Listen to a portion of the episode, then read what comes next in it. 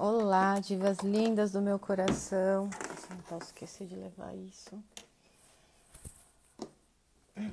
Nossa, como meu cabelo cresceu.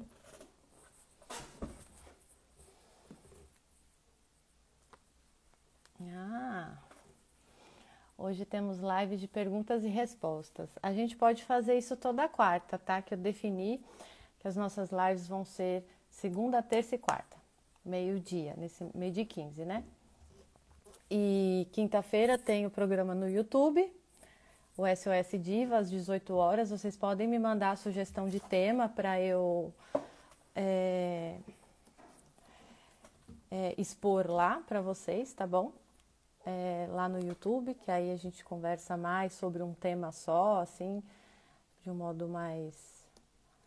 No YouTube é diferente, né? Não sei explicar bem. Oi, Bru. Ai, agora eu vejo assim de longe eu te identifico, isso é muito bom. Com essa foto nova. Eu acabei, meninas, agora. Essa semana eu vou subir a aula do ciclo das fases da lua e o ciclo menstrual. Só 50 páginas, mas está completíssimo para as alunas e futuras alunas do, da formação da alma feminina.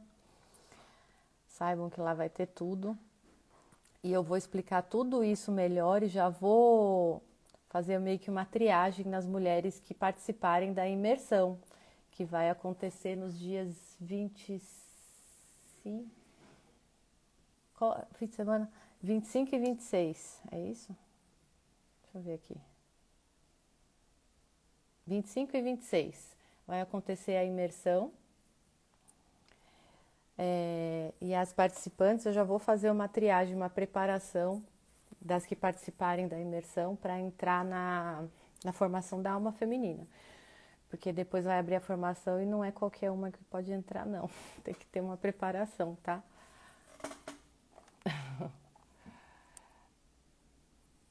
Vamos lá, como é que eu abro aqui, né? Quem tiver perguntas, manda aqui no pontinho de interrogação do lado dos comentários, tem a câmera, o bonequinho e tem aqui as perguntas. Deixa eu já ver aqui as perguntas. Um...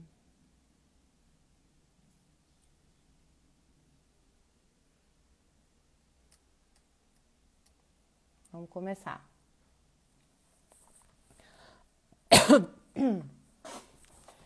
Despedidas. O deixar morrer, o apego é o que mais me dói.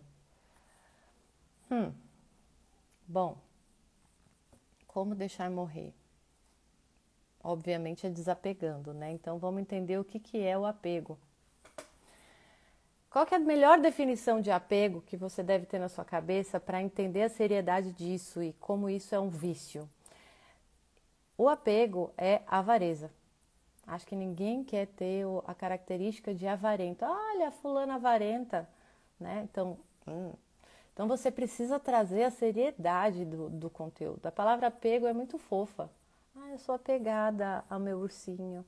É, é muito fofa, não causa impacto emocional em você que vai te mover a mudança. É avareza, você está sendo avarenta.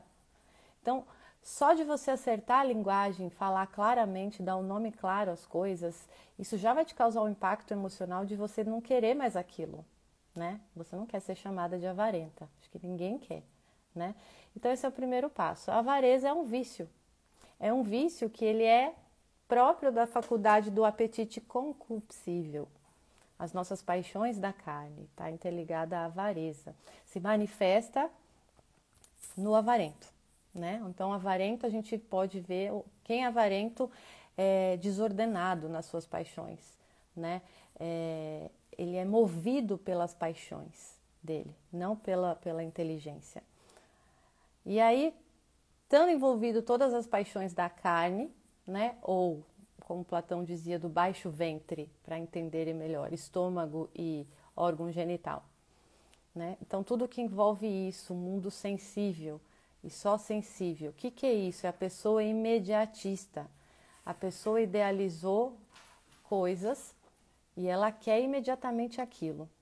E se as coisas não vêm para ela do modo que ela idealizou, ela não tem paciência, não não quer esperar, quer agora. né? E fica irritada com isso. Então começa todas essas desordens de comportamento, né?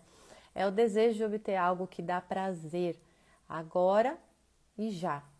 Que só é a pessoa que só enxerga o agora. O avarento, ele vai segurando as coisas porque ele não tem capacidade, ele não desenvolveu a capacidade de projeção a médio e longo prazo. Que é agora, né? Então ele vai ficando cada vez mais cego e por consequência, cada vez mais apegado e não solta o podre, o velho. Outra coisa que você pode lembrar é que você está segurando lixo podre, sabe? Você pode imaginar que você está segurando fezes, inclusive, uma coisa que já morreu e você está segurando, né? Vocês precisam usar desses gatilhos da linguagem que conduz a nossa imaginação a imagens que geram sensações, isso é muito real, gente. A gente precisa fazer, saber fazer uso dessas coisas e não ficar só à mercê das sensações que vêm. Pensa num limão agora. Vamos lá fazer um teste. Pensa num limão agora. Corta o limão assim bem devagar na sua cabeça com a faquinha. Corta. Tá vendo aquele suco saindo, né? A sua língua salivou provavelmente, mas não tem nenhum limão aqui.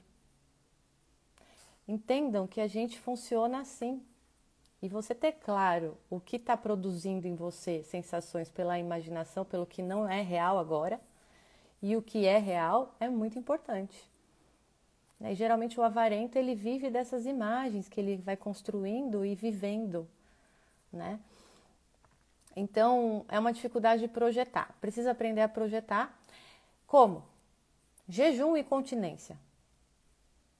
Não é abstinência, é continência que precisa. O que é a continência? É um comportamento contido é conter os seus comportamentos de imediatismo, é moderar os seus gestos, a sua fala inconsequente, suas palavras, moderar os seus atos e vai adquirir autodomínio dos seus comportamentos, da sua imaginação, dos seus pensamentos, né? Aí, uma prática. Uh, o que, que, te dá muito prazer fazer hoje? Não pensa só em coisa material, mas a gente sente muito prazer, às vezes, em ouvir uma música e ficar imaginando coisas gostosas. A gente tem, sente muito prazer, muitas vezes, em ficar pensando sobre um assunto que você está apegada. Isso te dá prazer. Ficar pensando, tentando refletir, tentando chegar a conclusões novas sobre aquilo que você está apegada. Ora, isso faz você ficar mais apegada. Então você tem que fazer continência do que está te dando mais prazer hoje agora. O que te dá mais prazer hoje? Aquele prazer imediato. Você vai conter isso. Não vai mais fazer isso. Tá? Mais prático que isso não dá, gente. Porque aí o próximo passo é eu fazer por vocês. Só que isso é impossível. Porque você é um indivíduo único, livre. Eu não, não tenho como fazer isso por você tá? Então, é essa prática que você tem que fazer. Essa atitude vai abrindo espaço na sua alma, que está lotada de apego, de, de tralha, de fezes, vai abrir espaço na sua alma para entrar elementos novos, conteúdos novos que vão ser ferramentas para você conseguir projetar a médio e longo prazo, tá bom? Importante dizer sobre isso nessa avareza? O tato. O sentido do tato para a educação feminina é o mais importante. Tá? Tanto para homem quanto a mulher, o tato é, é, é peculiar, sabe por quê? Vocês sabiam que. Vocês já ouviram falar que os animais têm olfato melhor que o nosso, a visão melhor, alguns têm, né? Melhor, muito melhor do que o nosso. O tato é o único órgão sensorial que o ser humano supera qualquer animal. O nosso tato é o melhor de todos. O tato está ligado a todos os órgãos. O tato está ligado à sensibilidade, que é o que a mulher precisa educar para ela fazer bom uso dessa sensibilidade, levando para a inteligência. Tá certo? O sentido do tato é o órgão da dor, E tato, para a gente acionar o nosso tato, você não precisa pegar em algo, tá? Não seja materialista. Para a gente acionar o tato, basta a gente imaginar. Se a gente imagina uma coisa bem gostosinha, se a gente imagina uma cena íntima com, com o pretendente, você vai, você está acionando o seu tato. Continência disso, para desapegar. Tá certo? O domínio do seu intelecto sobre o prazer que você sente ao imaginar seus sonhos, seus ideais que você quer viver agora. Se você unir o seu intelecto ao seu tato, você vai adquirir domínio sobre a dor. Ela não vai mais te abalar. A dor não vai mais te abalar. Tá bom? E se eu sintetizar tudo isso para terminar essa pergunta sobre a, sobre a avareza, né, o apego, é, a palavra é disciplina. É uma palavra cara para mulher. Mulher custa para ter disciplina. Para o homem é bem mais fácil. Para a mulher custa porque a gente, nós somos aladas, expansivas, além da matéria. A gente, né, vê além das coisas. Então a gente acha que por a gente ser dotada dessa essência, a gente pode ser indisciplinada. Hum, hum, pelo contrário. Se nós temos capacidade de ser alada, significa que a gente precisa educar esse modo expansivo para a gente ser para a gente ser a rainha desse ser alado e não ser dominada pela nossa essência. Tá bom? E disciplina não é matéria de escola, tá, gente? Ninguém sabe mais o que é disciplina hoje em dia. Disciplina é regra de vida, é hábito. É viver concretamente diante daquilo. Então, a sua disciplina da avareza é a continência e o jejum. Tá? Próxima.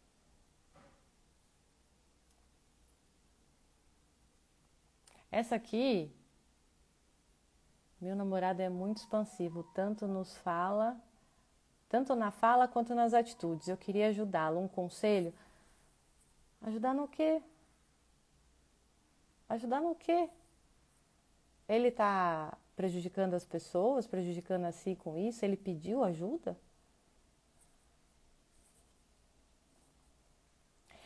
Se ele pediu ajuda, então você pode ajudar sinalizando com seus olhos, com a sua expressão, o momento dele se calar. Mas se ele não pediu, não adianta você fazer nada, que nada vai acontecer. E nem é de direito seu fazer isso. Não é porque é seu namorado que ele vai se tornar o seu bonequinho da forma que você quer. Não é assim que funciona, né?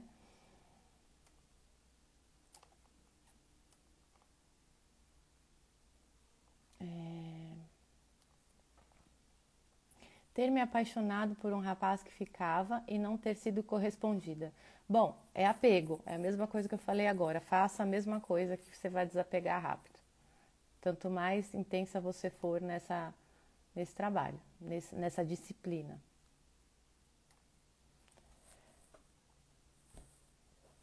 Como é isso de competição da glória? Bom, gente, para contextualizar a todos, né, ela está falando de um story que eu, que eu soltei sobre uma pergunta do ambiente de trabalho muito competitivo, como lidar. E aí eu respondi que a vida humana, assim como eu disse ontem, a vida humana foi feita, a história humana foi feita pela ansiedade, por ansiedade, né? E por isso tantas guerras e tudo mais que não souberam lidar com a ansiedade. Ao mesmo tempo, sem a ansiedade, a civilização não estaria aí. Do mesmo modo, a vida é uma competição. Você está lutando contra o tempo para que você consiga se encontrar antes de morrer. E quanto mais você se esforçar como um atleta, como um bom atleta, um campeão, mais você vai ter chances de chegar lá antes de morrer. Maiores as chances, né? Isso vem de São Paulo em Coríntios, tá? Que ele fala que ele está numa, numa competição e que não é a competição para as glórias da terra, mas a glória eterna, em que ele recebe a coroa eterna e não uma coroa que se oxida, que se corrompe, que não serve para nada. Essa vale a pena, só que essa é a mais alta categoria é o supra-sumo da competição. Só os fortes e corajosos conseguem permanecer ali. Né? Então, é, se é a mais alta categoria, todas as outras competições do mundo fica fichinha de lidar. Entende? Mas você pode treinar isso pelas competições do mundo, observando como as competições do mundo são é, vanglória e ridículas. A desenho que a Tassi fez hoje para mim, para eu não ficar com saudade dela. Tá bom? Ah, peraí.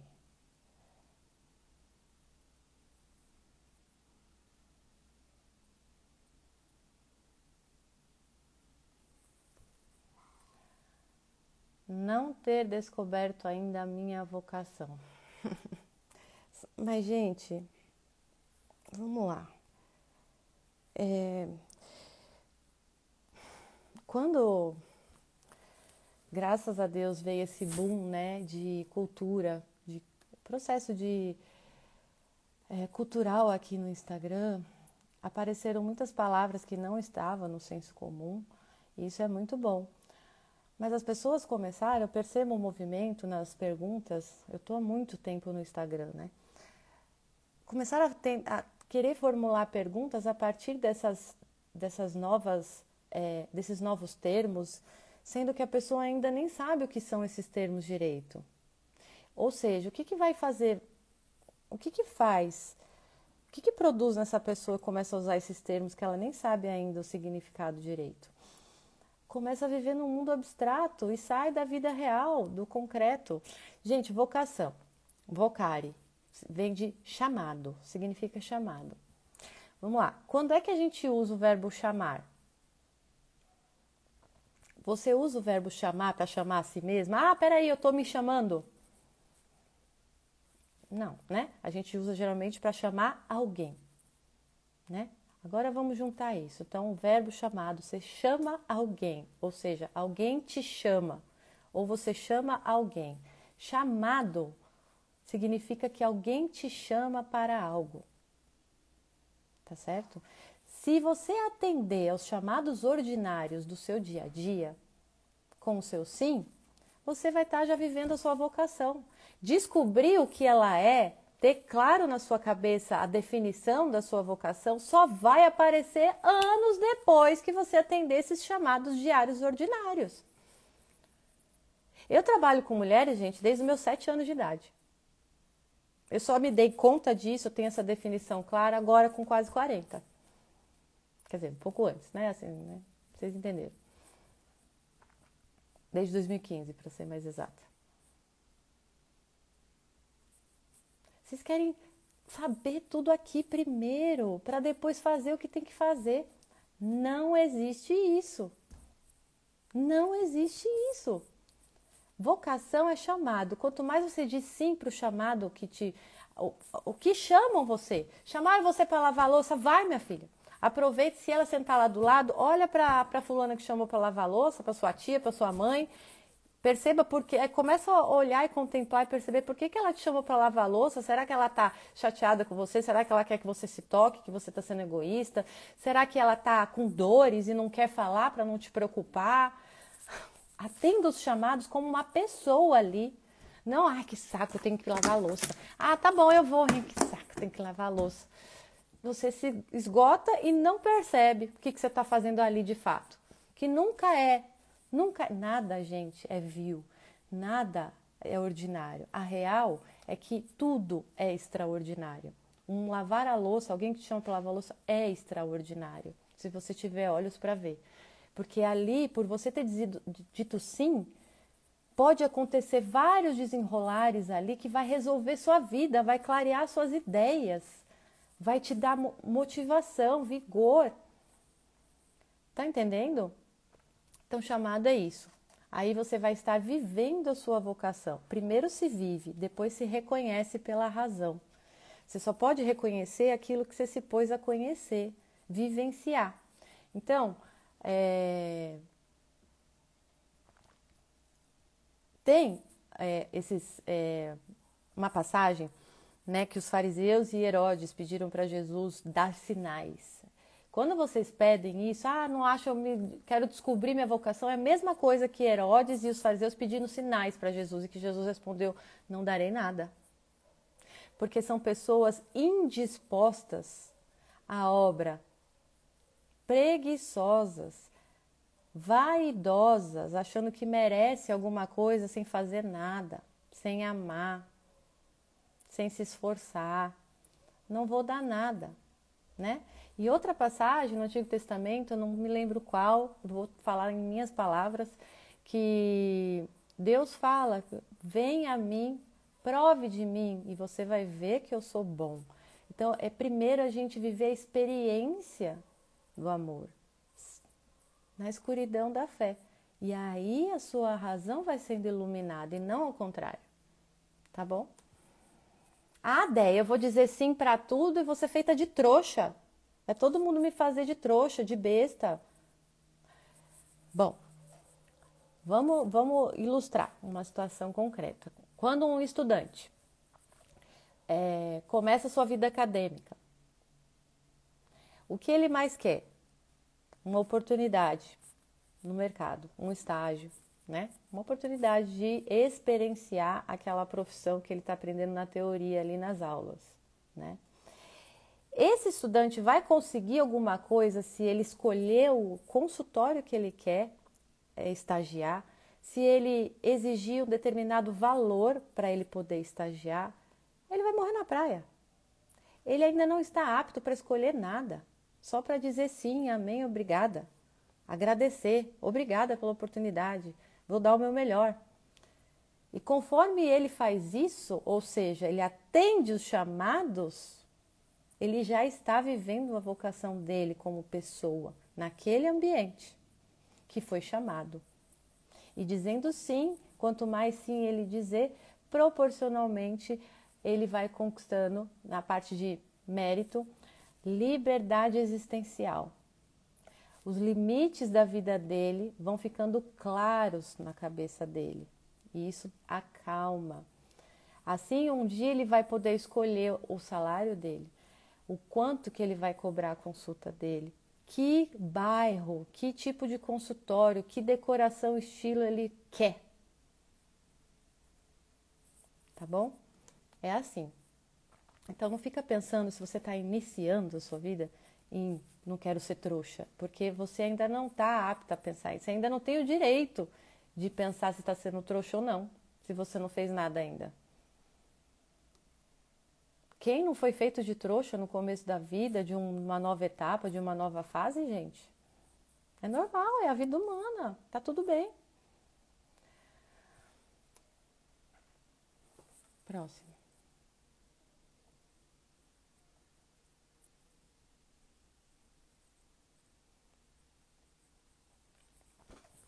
Anos e anos sozinha, nunca tive um relacionamento de verdade. Já tenho 33, não sei onde estou errando. Bom, essa moça que fez essa pergunta é a mesma dessa pergunta anterior da vocação, então acho que já está respondido. Enquanto você fica olhando para você e esperando alguém te dar a definição da sua vocação, ah, agora eu vou lá, você vai continuar assim, porque você está embotada em si mesma. Você não está enxergando as oportunidades, você não está aberta a conhecer pessoas, a ouvir. Né? É aí que você está errando.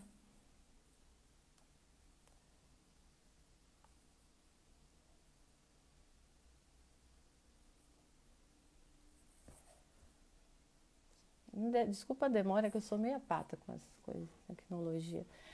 Me dói ainda não conseguir enxergar as pessoas além das atitudes e aparências. Calma, essa é uma aluna minha FA, da FAF e provavelmente vocês não assistiram, se assistiu no máximo a primeira aula de empatia, né, ou nem assistiu ainda, porque é o processo empático que vai ajudar, né, a sentar a bunda e estudar, né? O que, que é estudar? Você ouvir um negócio faz sentido. Se faz sentido, para e vai ouvir de novo, vai ouvir de novo e vai ouvir de novo até cair a ficha do que é aquilo, de como faz aquilo na prática. Tem que fazer esse trabalho. Tá? A vida racional é um esforço da sua liberdade. Você escolhe usar ou não. E é um esforço, né?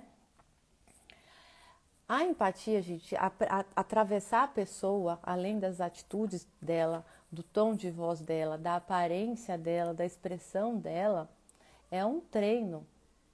Você tem que começar a treinar isso com pessoas que você não tem tantos laços afetivos. Treina isso com a caixa da padaria que está mal-humorada. Treina isso com o, o, o motorista do ônibus. Treina isso com aquelas caixas mal-humoradas de banco, né? Treina isso com a manicure. Você tem que saber primeiro treinar isso é, em ambientes e com pessoas que você não tem ali uma intimidade, um afeto.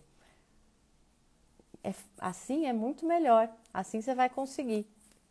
É um treino. O que, que é treino? É repetição, gente.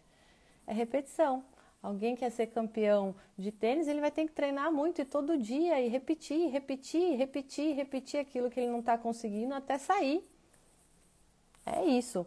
Então, se você estiver sendo um agente, um agente no tempo, você vai aprender. O que é agente no tempo? É aproveitar todas as oportunidades dessas relações mais, mais distantes afetivamente para treinar. No seu decorrer do dia, você vai treinando nessas relações. Vai fazendo terapia DD, receba, acolha, fique bela e calha a boca, as aulas do FAF e vai dar tudo certo. Né? Você tem que respeitar o tempo. Quando você estiver inconformada com o tempo, que a gente tem um, problema com o tempo, porque tem dois tempos, né? Tem o tempo de Cronos e o tempo Kairos. O tempo de Cronos é o tempo objetivo, né? A coisa, né? O tempo da gestação é, é até nove meses e ponto. Tem um tempo mínimo para poder nascer sem riscos. O tempo da, da jabuticabeira crescer é um, da orquídea é outro. O tempo de cada estação é um. Isso é fixo e não adianta você brigar. Então é muito mais fácil você acolher isso percebendo a beleza desses tempos, que é como uma música, não é abrupto de uma hora para outra para deixar você doida, insegura, é como uma música, é muito lindo. Se insira nessa música e dance, né? E tem o tempo subjetivo, que é o tempo de Kairos, que é o tempo que cada pessoa tem precisa para enxergar alguma coisa. Então tem gente que treina, na, uh, tô lá na, na, na aula de dança primeiro dia de aula, aí depois um mês. Tem gente que vai demorar um tempo X que é dela para entender um passo, para ouvir a, a, todas as batidas. E tem gente que vai fazer isso mais rápido. Isso não deve ser criticado porque é o tempo de Kairos de cada um. Isso a gente deve acolher. Então você deve acolher o seu tempo Kairos também, não confundir ele com um tempo é, com o tempo de Cronos, que a gente é, dentro de nós, com as coisas que a gente mais quer, que a gente já sabe fazer, que a gente quer fazer, ou que a gente já tem informação, mas não consegue fazer, a gente fica impaciente com a gente mesmo, não tem empatia consigo mesmo, né? Tá bom? Que horas são? Eu tenho que ir, gente. Eu tenho que eu vou lá para vou lá para Vinhedo agora, tem três e meio, programa ao vivo na rede século 21, tá? Programa é, Mulheres mulher.com. É...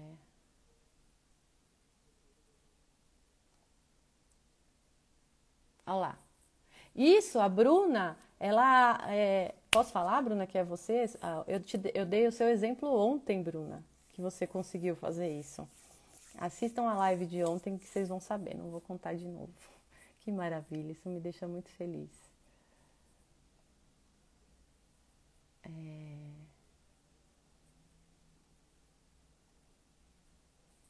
Gente, eu tenho que ir embora. Tenho que pedir desculpa para minha irmã, mas não consigo. Fui injustiçada e estou sem comungar. Você não consegue porque você se apegou à injustiça que te fizeram.